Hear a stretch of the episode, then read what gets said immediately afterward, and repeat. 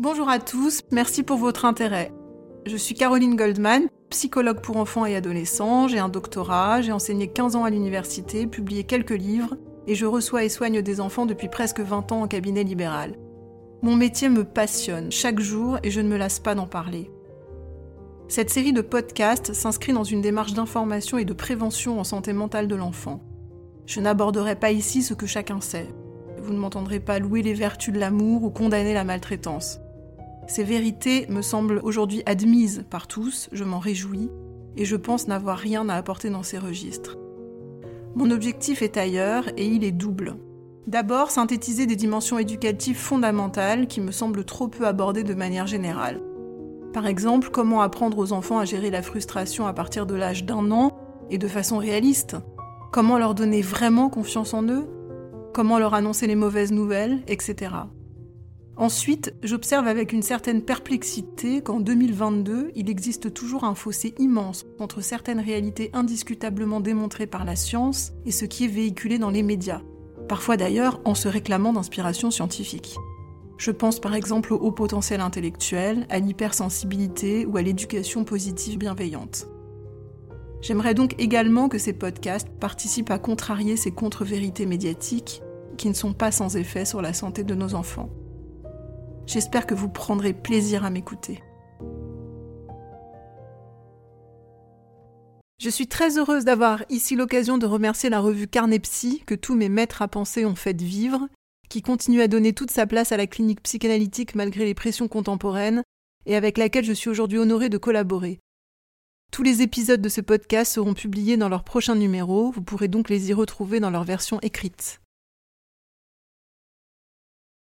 Nos enfants face à la télé-réalité. Bonjour Caroline Goldman, nous allons parler de l'impact de la télé-réalité sur les enfants. Tout d'abord, les émissions de télé-réalité ont-elles une incidence sur le comportement des téléspectateurs qui les regardent? Je pense que les émissions de télé-réalité, comme toute la vie contenue dans les écrans en général, n'auront que l'influence que le réel, familial et éducatif n'a pas eu sur le jeune par ailleurs. En psychologie de l'enfant, on manie une notion précieuse qui s'appelle les identifications. Elle fait référence aux personnes que l'enfant regarde pour s'en inspirer en grandissant. Or, on imagine bien que ces personnes, ces supports d'identification peuvent être extrêmement variables d'une famille à l'autre. Autrement dit, si les parents sont absents ou défaillants du quotidien de l'enfant, par exemple, les personnages apparaissant dans la télévision auront plus d'impact sur lui.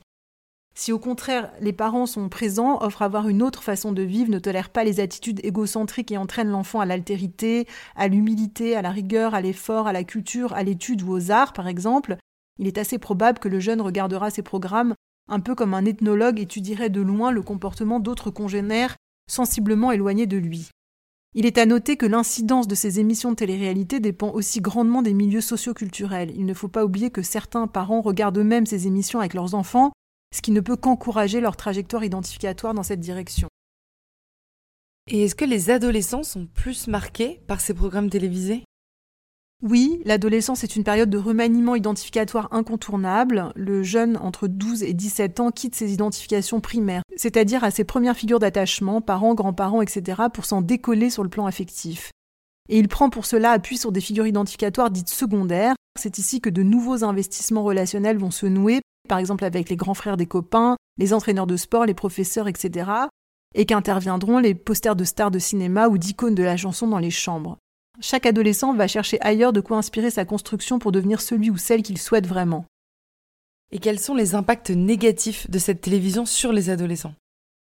Pour les jeunes les plus éduqués par ailleurs, c'est-à-dire bien aimés et bien stimulés, l'impact pourra être salutaire, comme une boîte de curiosité qu'on explore de loin et qui enrichit notre compréhension globale du monde. Pour les moins éduqués par ailleurs, l'expérience aura un peu le même impact que les mauvaises fréquentations. Il déteindra sur le jeune à travers son ton, ses mots, ses vêtements, son maquillage, ses intérêts, d'autant plus qu'il retrouvera en miroir d'autres jeunes séduits par les mêmes codes culturels que lui. Et toutes les émissions de télé-réalité se valent? Non, bien sûr, toutes les émissions de télé-réalité ne se valent pas. Je ne parle pas de Colanta, de Pékin Express, de Top Chef, de La France a un incroyable talent ou de The Voice, qui toutes encouragent et louent des compétences, des qualités valorisantes et surtout socialisantes telles que le talent, le travail ou la curiosité.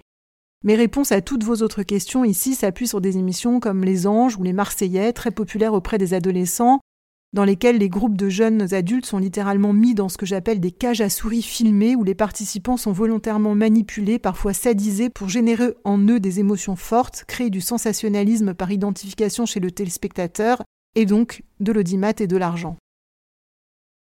Les relations entre certains candidats sont souvent tumultueuses, voire toxiques. On y voit du sexisme, de la jalousie dans le couple, des infidélités, des, des violences verbales. Oui, ces situations sont créées par les productions de façon très cynique, uniquement pour faire de l'audimat. Ce circuit manque cruellement d'éthique. La force de ces programmes est de faire écho avec les bas instincts universels des êtres humains. Ces programmes réussissent à fédérer l'inflation narcissique, l'emprise agressive du territoire de l'autre, la séduction et la sexualité.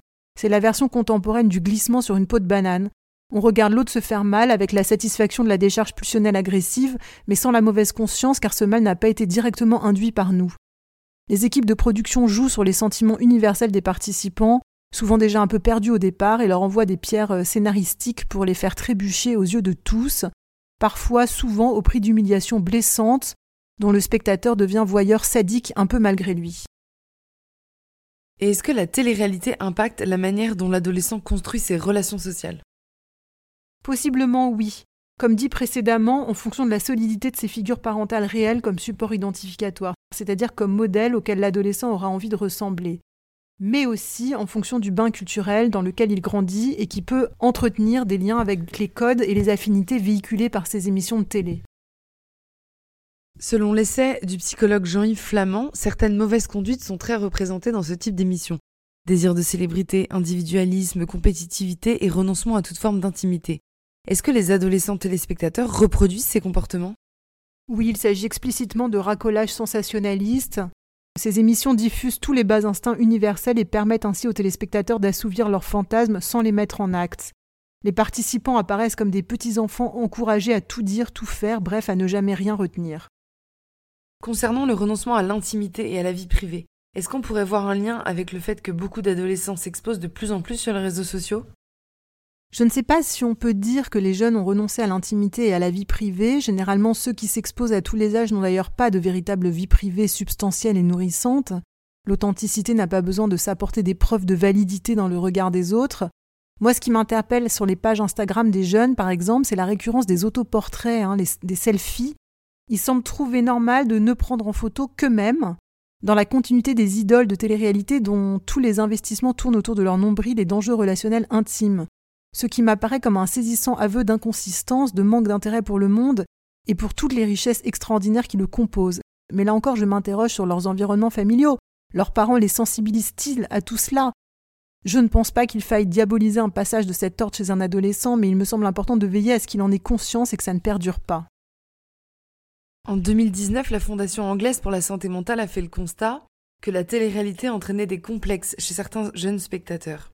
Qu'en pensez-vous? Et est-ce que cela vient du fait que les candidats montrent leur physique, vantent le recours à la chirurgie esthétique?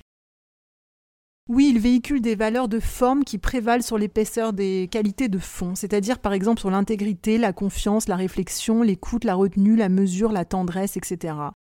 Mais j'ai eu l'occasion d'aborder la question de la construction de la confiance en soi dans un podcast précédent. Je pense quand même que les complexes, notamment physiques des êtres humains, sont largement tributaires de paramètres plus intimes. Nous, psychanalystes, savons en particulier l'importance d'avoir été regardés avec amour au cours de l'enfance pour continuer à s'aimer soi-même par la suite. J'aimerais d'ailleurs faire un petit aparté que je trouve passionnant au sujet de la chirurgie esthétique. Il y a quelques années, j'avais supervisé un mémoire universitaire de Master 2 qui portait sur les abus de chirurgie esthétique. La méthodologie de recherche avait consisté à analyser les tests projectifs de huit sujets de tous âges qui avaient lourdement recouru à des opérations du visage et du corps dans des quantités vraiment imposantes. Or, cette petite recherche avait dévoilé de façon inattendue que la caractéristique affective la plus significative chez ces individus n'était pas la fragilité dans l'estime de soi, ou des préoccupations limites autour des enveloppes corporelles, ou encore des dysmorphophobies délirantes, hein, c'est-à-dire euh, une façon euh, irréaliste de, de percevoir son schéma corporel, mais vraiment ce qui les caractérisait, c'était d'immenses carences affectives précoces, c'est-à-dire du manque d'amour. Et dans ce tableau, les chirurgiens avaient pris dans le fantasme de ces sujets une posture de parents soignants, bienfaisants, qui leur donnait l'illusion de devenir beaux dans leur regard, donc aimables. Ils se substituaient donc à de vrais parents précoces, aimants, qui auraient simplement dû renvoyer dans leur regard à l'enfant toute la valeur qu'il a pour eux. Donc là encore, vous voyez que l'intérêt pour ces apparats esthétiques superficiels est toujours un cache-misère. Une étude française en 2014 a révélé que la télé-réalité impactait la scolarité des jeunes spectateurs. Qu'en pensez-vous? La question que vous posez semble déjà offrir une ébauche de réponse. Les jeunes spectateurs ne devraient pas avoir accès à des programmes de télé-réalité sur leur temps dédié aux devoirs, aux jeux, aux activités et aux dîners en famille. L'étude que vous citez observe une corrélation entre visionnage de télé-réalité et échec scolaire, mais elle n'aborde pas un troisième élément que j'ai déjà convoqué plusieurs fois et qui me semble pourtant pouvoir articuler ces deux observations. C'est le bain culturel dans lequel évolue la famille. Les parents ont en principe le pouvoir d'acheter des livres, d'éveiller leurs enfants au plaisir de la lecture et de couper la télévision. Plus largement, je suis convaincue que le refuge dans l'écran n'est que l'arbre qui cache la forêt, tous les adolescents et les enfants addicts aux écrans que j'ai rencontrés dans mon cabinet présentaient derrière ce symptôme une problématique dépressive ou de limite éducative.